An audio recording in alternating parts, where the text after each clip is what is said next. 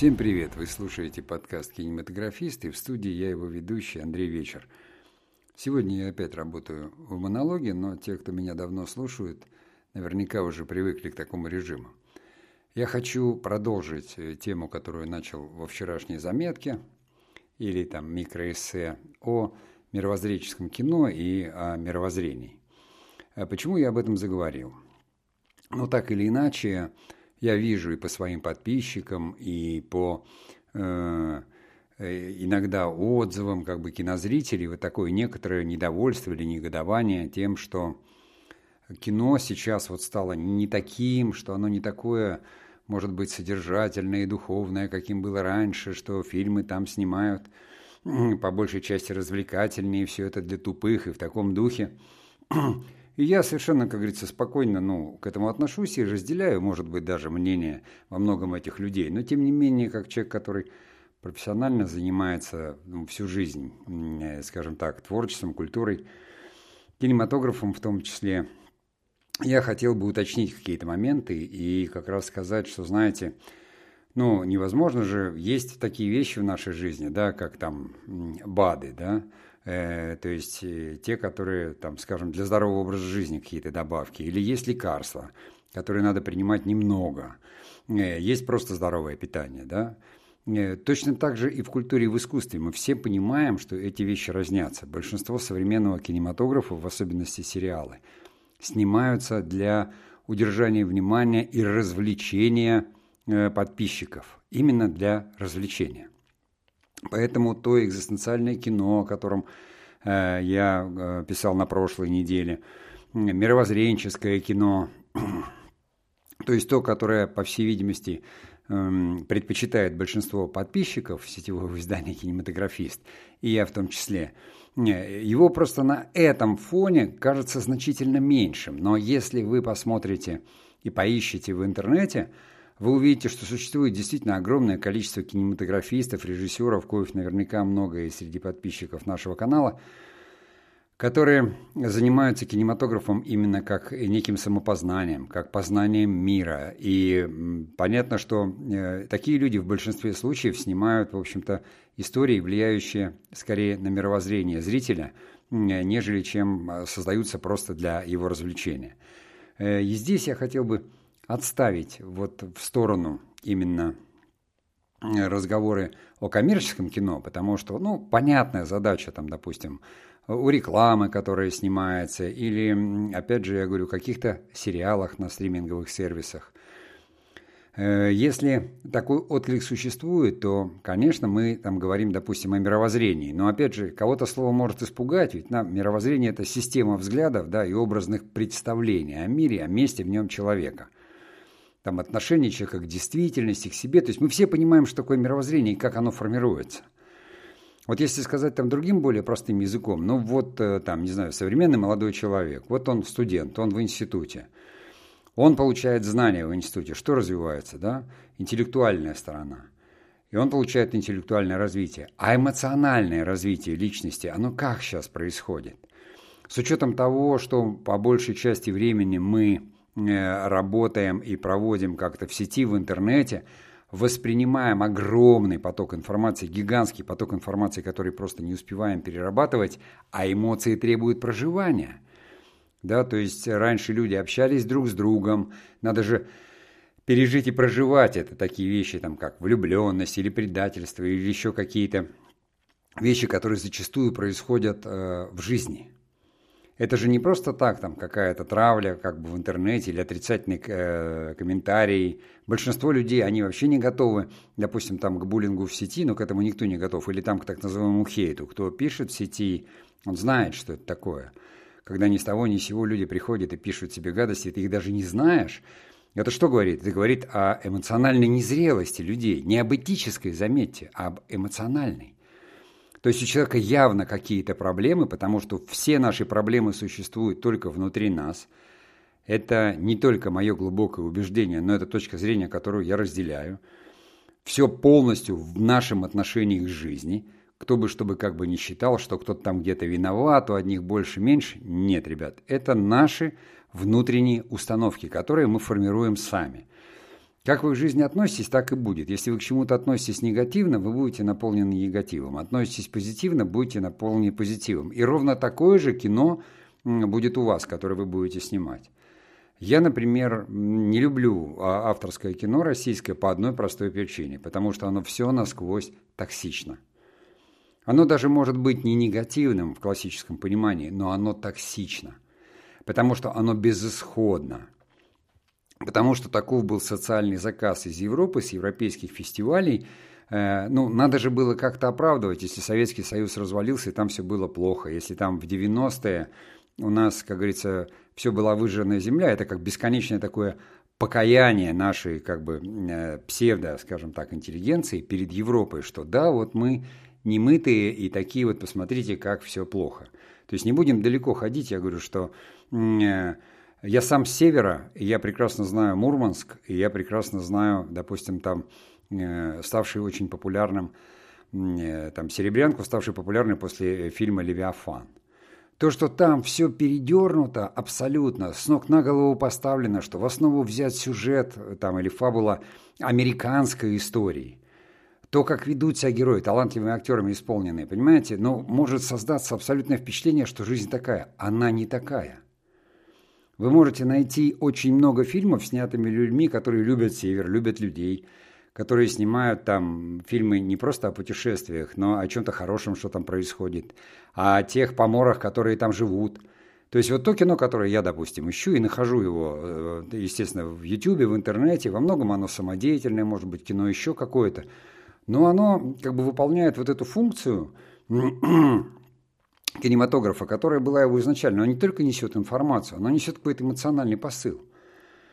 И фильм может быть снятый там неловко совершенно на камеру, но ты узнаешь оттуда какие-то истории, которые никогда бы сам не узнал, потому что туда бы не забрался. И поэтому YouTube заменил нам во многом вот все эти вещи. То есть, говоря, мы же все равно, э, потребность в формировании мировоззрения, в эмоциональном росте, она существует – и кинематограф, одна из его функций именно такая, потому что а где еще человек может сопереживать эмоции? В театре, да, но в театр, как бы театров меньше, туда ходят меньше люди, возможно. В литературе нет, ты э, как бы только в своем представлении находишься. Кинематограф, он создает свою реальность, формирует ее. Ты видишь поведение людей, ты можешь их наблюдать. В жизни люди закрыты, все находятся в своих там смартфонах, в чем-то еще. Общение идет на каком-то там птичьем языке, лол, кек и так далее.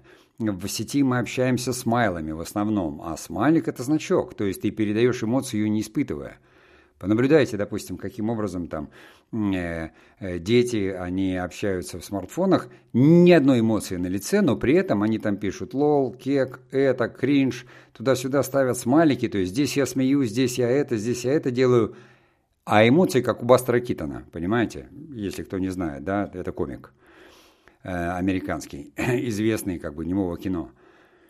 У него такое безэмоциональное лицо было, очень смешные ситуации, безэмоциональное лицо. Это о чем говорит? Это говорит о неумении испытывать и проживать эмоции.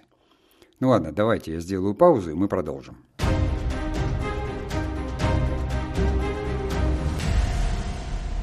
Как-то в первой части я немножко зашел, эм, скажем там, такую часть, которая может показаться, что она больше имеет отношение, может быть, к психологии, хотя, знаете, режиссура – это практическая психология, да? Э, как раз это говорил Ершов, режиссер и педагог э, наш замечательный. Режиссура – практическая психология, поэтому каждый режиссер и каждый кинематографист хорошо должен ну, разбираться в психологии человека, в том, как возникают эмоции и как вообще это все влияет на мировоззрение. В жизни мы сплошь и рядом видим, потому что, находясь под шквалом информации, новостной, э, повестки, ситуации, в которых очень сложно разобраться. Потому что одни говорят одно, другие говорят другое, что здесь фейк, что не фейк, что так и так. Но есть вещи, которые нас окружают и которые мы понимаем, что называется э, э, каким-то пятым чувством. Да, то есть, когда мы наблюдаем, вот, и не слышим даже разговор, но на улице наблюдаем, мы видим, что там парень с девушкой общаются, они влюблены, мы это видим. Точно так же, когда мы видим, как кто-то искренен, а кто-то не искренен. Вот есть в нас какая-то такая вот такое чувство, понимаете? И кино, оно этим же подкупало, потому что то же самое немое кино, которое было там же, ну, звук не передавался, и музыка появилась не сразу. Более того, что ее главная задача сначала музыки была заглушить стрекот проектора, а не ритм там придавать или там развлекать. Потом она стала уже эмоциональным сопровождением. Но вот эта живость, потому что кино в большей части сначала оно было хроникальным, хоть и постановочным у люмьеров, все равно посмотреть на живых людей со стороны, так вот движущихся, не, достаточно интересно. Когда мы наблюдаем, если кто-то занимается этим, там, наблюдает в окно, через стекло, не слыша, что там происходит, и видит какую-то ситуацию в дворе, это что же самое кино, как кино смотреть. А наблюдая все уже в телевизоре или на экране, где ситуации сверстаны, сделаны, где сюжеты все выверены, Э, все точки над «и» расставлены. То есть это фастфуд, понимаете, такой готовый продукт, абсолютно готовый, который мы потребляем. И э, такого кино не может быть много, потому что если бы его было много, но не хватило бы зрителей. Большинство людей, я не знаю, на мой взгляд, там почти 90% человечества, наверное. Хотя нельзя взять все человечество брать, да? Но там основное, люди находятся под давлением обстоятельств и находятся в выживании. И мозг человека так устроен, что он все время будет искать как бы дофамин, выхода из ситуации, из положения. А мировоззренческое кино заставляет переживать. Мы и так-то не можем эмоции переживать, там постоянно находимся в стрессе, там кто-то на работе, кто-то по семейным обстоятельствам, там, жизненным обстоятельствам каким-то. И вот вечером, когда человек остается наедине там с собой, и все, ему тут еще что-то, понимаете, эмоции переживать. То есть, если у тебя жизнь однообразная там, и достаточно там какая-то неинтересная, то пережить эмоции, пойти в театр, э, скажем так, это одна история. А когда ты находишься в информационной бомбардировке, и вечером ты пытаешься очень быстро получить свой дофамин или там свой ацетилхолин, кому что надо. То есть успокоиться, снять стресс, отвлечься – и ну, самое, э, все, что может произойти, это, конечно, там просмотр сериала «Убийцы времени». Или там листание ленты какой-то, не обязательно ТикТок, ну, там есть разные ленты, социальных сетей. Где мозг очень быстро выискивает, ему нужна компенсация, он ее находит. Он ищет то, что ему нравится, получает за это дофамин. И, как говорится, с вами ничего не происходит, ничего хорошего в этом смысле. Но такое ощущение, знаете, как сладкого поесть. Поэтому здесь я вот, ну, такой разговор а, веду со своими подписчиками, там, не знаю, кому-то он интересен, кому-то скучен, подобного рода беседы я всегда вел в мастерской. И надеюсь, что, в общем-то, это было, может быть, каким-то образом полезно, но я бы хотел здесь там, сказать, что первое, э, не надо все время Э, ругать там что-то и говорить мало мировоззренческого или экзистенциального кино. Я вас уверяю, его достаточно. Если вас интересует такое кино, и, ну, идите и найдите его, оно есть. Другой вопрос, что вы можете с удивлением обнаружить, что вы не хотите его смотреть. Что проблема не в том, что этого кино мало, а в том, что вас там совершенно не волнует э, чья-то экзистенция или чье-то там переживание. Мы же, как э, молодые люди, которые там хотят, они хотят э, видеть кино про то, что их волнует. Да, а как вот оно происходит, когда любовь, а как когда предательство, а как вот, ну, как, как люди смотрят кино, пускай даже с попкорном, они сопереживают героям, неважно, даже если герои из космоса, сопереживают. А драматургия выстраивает, она же строится все равно, основа ее – это человеческая жизнь. Никто ничего не придумал. И точность сопереживания, она, в общем-то, и э, свидетельствует о том, так как говорится, там, хорошее кино или плохое. Вопрос здесь не в жанре и не в э, скуке или не скуке, а вопрос в том, цепляет вас это кино или нет. Об этом я во вчерашней заметке и написал, что, в принципе, мировоззренческое кино здесь, оно не авторское, оно зрительское. Зритель ищет ответы на свои вопросы. Он смотрит, и там что-то возникает в самом зрителе – то есть цепляет кино или нет. И уверяю вас, это происходит не когда человек там одним ухом слушает э, сериал, а другим э, листает ленту. А именно, когда человек ищет ответы на вопросы, которые его волнуют. Ищет. Ищет и сопереживает. Ищет их в жизни и не находит. Находит в кино. Когда вы смотрите кино и говорите, вот я бы так себя не повел, как герой, или наоборот, и вот, вот он правильно, он сказал то, что я сам думаю. Мы все знаем это ощущение. Когда мы смотрим кино, которое в нас попадает, именно попадает. Мы хотим его еще раз пересмотреть. Поэтому я бы сказал, что мировоззренческие фильмы – это совсем не то же самое, что экзистенциальное. Мировоззренческое кино – это Форест Гамп. Говорите, абсолютно зрительское кино, которое учит нас э, там, быть человечными. Поэтому мировоззренческое кино – это кино, которое делает э, нас людьми, э, которое формирует наше эмоциональное развитие, помогает нам как бы двигаться в сторону эмпатии, сопереживания, человечности, душевности. Так, естественно, там в советские времена таких фильмов снимали очень много, и можно сколько угодно там вспоминать, понимаете, там фильм «Мужики, выйти замуж за капитана», «Мимино», «Не горюй». Ну, очень много было таких фильмов. Я даже вот не комедии, но даже комедии были. Они все равно говорят, они же добрые были комедии, человечные они были.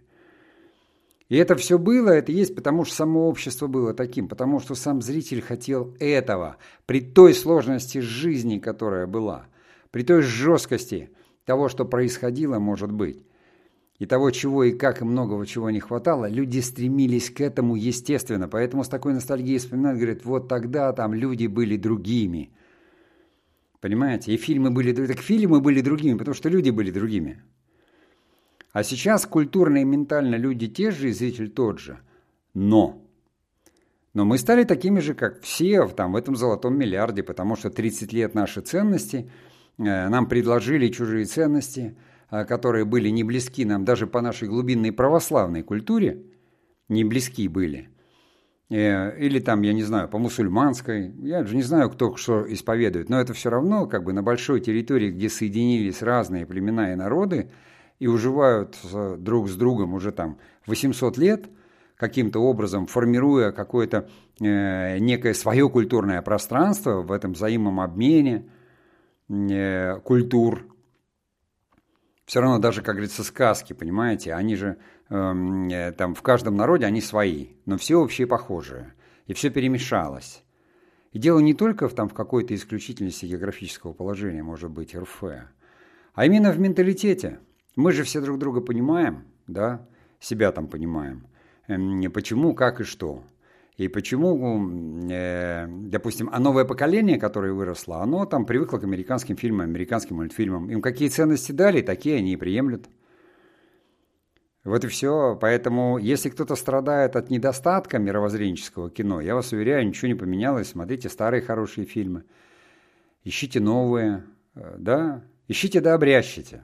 Если как бы вас раздражают сериалы, придумывайте свои истории и снимайте. Если вы будете делиться собой, своими эмоциональными переживаниями, своим видением жизни, пускай даже просто через телефон, это, это уже будет много, это уже будет вклад в копилку. В конце концов, мы все наполняем этот интернет, он только на 10% заполнен пока, как говорят айтишники всего лишь навсего. Я не знаю, как они меряют и когда будет 100, но вот так вот говорят, что до процентов на 10 всего лишь навсего он там как-то заполнен по, по, по тем возможностям, которые имеются. Ну, так еще 90% осталось заполнять. Можно заполнять просто чем-то неинтересным и дерьмом, а можно чем-то хорошим. Это, конечно, больше похоже на м, такую беседу эстетическую, может быть, да, и мировоззренческую, но касается это все равно тех, э, по большей части, кто делает кино или ищет свой путь в кинематографе или просто в творчестве. Мы должны, как говорится, помнить, что какая кухня, такая и музыка. И мы снимаем то... Если мы, как художники, снимаем то кино, которое видим внутри себя, то это, это мы и есть. Если зритель выбирает и смотрит такой фильм, то, ну что ж, таков и зритель, таковы его потребности – значит, он хочет чего-то другого. Может быть, он запутался, но надо еще помнить, что зритель выбирает, какое кино смотреть, а не кинематографист выбирает, какое кино показывать. Потому что зритель просто может не включить кино и не увидеть его. Но снимать его все равно нужно. Ну ладно, а на сегодня я прощаюсь и творческих успехов.